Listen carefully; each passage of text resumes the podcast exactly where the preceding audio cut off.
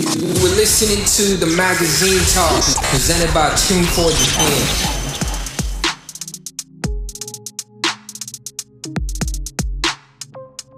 チューンコアジャパンのウェブメディアザ・マガジンがお届けするポッドキャスト番組ザ・マガジントークこの番組は音楽アーティストミュージシャンに無料で法律相談サービスを提供するミュージックロイヤーコレクティブLaw and Theory の代表でアーティファクト法律事務所の水口瑛介弁護士とともにアーティストの音楽活動に役立つ情報や様々なトピックをお届けするアーティストエンパワーメントプログラムです。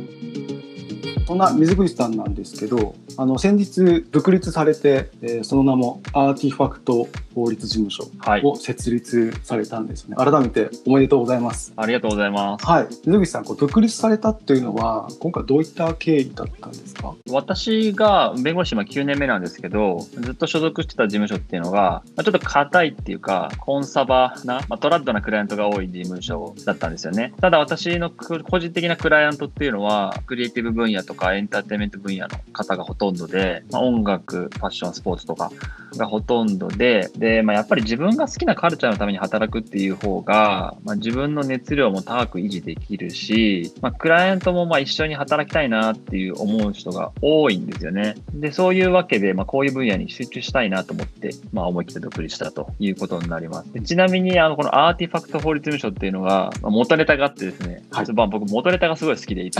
も元ネタが、あの STS9 っていう、まあ、アメリカのジャムバンドがあって、あ非常に僕大好きなバンドなんですが、このバンドの Artifact ってアルバムがあって、その名前からもらったとうんいうものになります。なるほど。名前をこちらもサンプリングされているという。そうですね。サンプリングしたことはちゃんとツイッターで報告しました。なるほど。いいねしてくれました。あ、そうなんですね。はい。え、それは実際 STS9 からってことですか？そうそうそう。はい。いいねしてフォローしてくれました。すごい。じゃあいずれ彼らの担当といや日本に来る時の仕事をやりたいですね。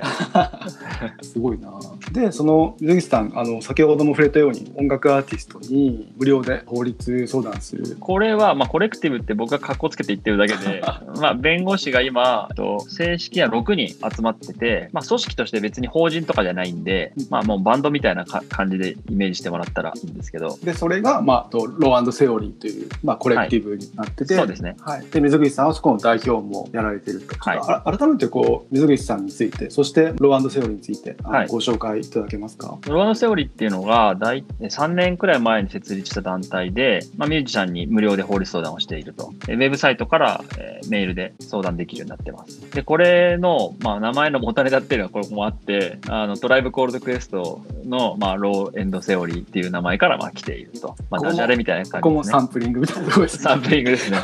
元ネタやっぱ重要ですから、なるほどで、まあ、そもそもはですね、まあ、僕が個人的に、まあ、友人知人のミュージシャン相談、自動的に受けてて、それがだんだんだんだん増えていって、やっぱりこの、あの、需要がすごくあるんだろうなっていうふうに思ったんですよね。うんうんで、やっぱり音楽制作とか活動していくにあたっていろんな悩みが出てきて、で、まあ、誰かに相談したいけど、誰に相談していいか分かんないっていう方とか、まあ、それが、まあ、弁護士またなのかもしれないけれども、まあ、弁護士の知り合いなんていないよっていう人とか、まあそういう人が多分たくさんいるんだろうなっていうふうに思ったんですよね。そうですよね友達に弁護士がいるとかなかなかないケースですもんね 知り合いとか、まあ、やっぱミュージシャンと弁護士そんな接点ないかなとも思うんですよね。でそれでまあ思い切って、まあ、窓口としてこのローセールという団体を、まあ、当時は私一人で立ち上げたんですよね。でそしたらあの、まあ、僕と同じ、まあ、志というか、まあ、共感してくれた弁護士がどんどんどんどん連絡してきてくれて今、まあ、日本全国6人の弁護士で頑張ってやってるという感じです。なるほど。あの以前インタビューでも聞いた質問ではあるんですけれどもやっぱりこうどういった相談が多いですか？本当様々なんですけど、まずは著作権とか原版権とか、そういう権利関係ですよね。自分が作った曲について、自分がどんな権利を持ってるのか、その権利に基づいてどうやってお金が入ってくるのかっていうのが一番多い質問。ね。あとは、もう楽曲のその制作の手法に関する相談ですよね。まあ、サンプリングしていいかとか、まあ、タイプビートを使って、えー大丈夫かとか、まあ、そういう話ですよね。で、あとはもうレコード、えー会社との契約書を見てくださいとか、まあ、そういう話もありますね。これはあの、まあ、水口さんおよびローセオリーに相談するときってあのインディペンデントアーティストでもご相談は大丈夫ですか？あもちろんです。むしろインディペンデントアーティストがほとんどですかね。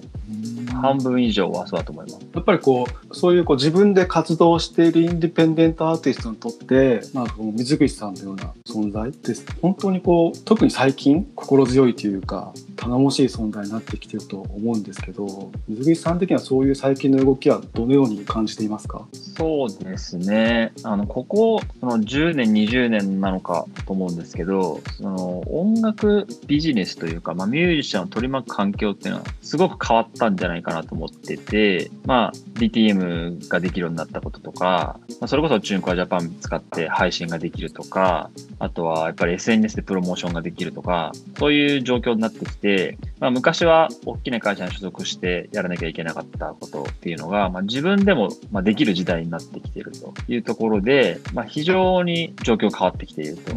いうところで、まあ、ただ自分でもできるっていうことは逆に自分でも最低限の知識を持たなきゃいけないっていう意味で、まあ、知識を得る、えーまあ、作業っていうのがまあ必要になってますよね。やっぱりこう自分でもじゃあ例えばどこかに所属していればここまではやっていい悪いの線引きが相談できたりとか、あるいはこう指摘を受けるケースいやそれはちょっとまずいんで他の方法を考えましょうとかっていうこう相談ミーティングがあるかもしれないんですけど例えば自分に一人でやってるとなかなかその線引きを自分で引くっていうのが難しいですもんね。そうなんですよね。あの、なんか話を聞くと、やっぱりミュージシャンの方って会社に所属して、こう、あんまり細かい話とかは教えてもらってないみたいなんですよね。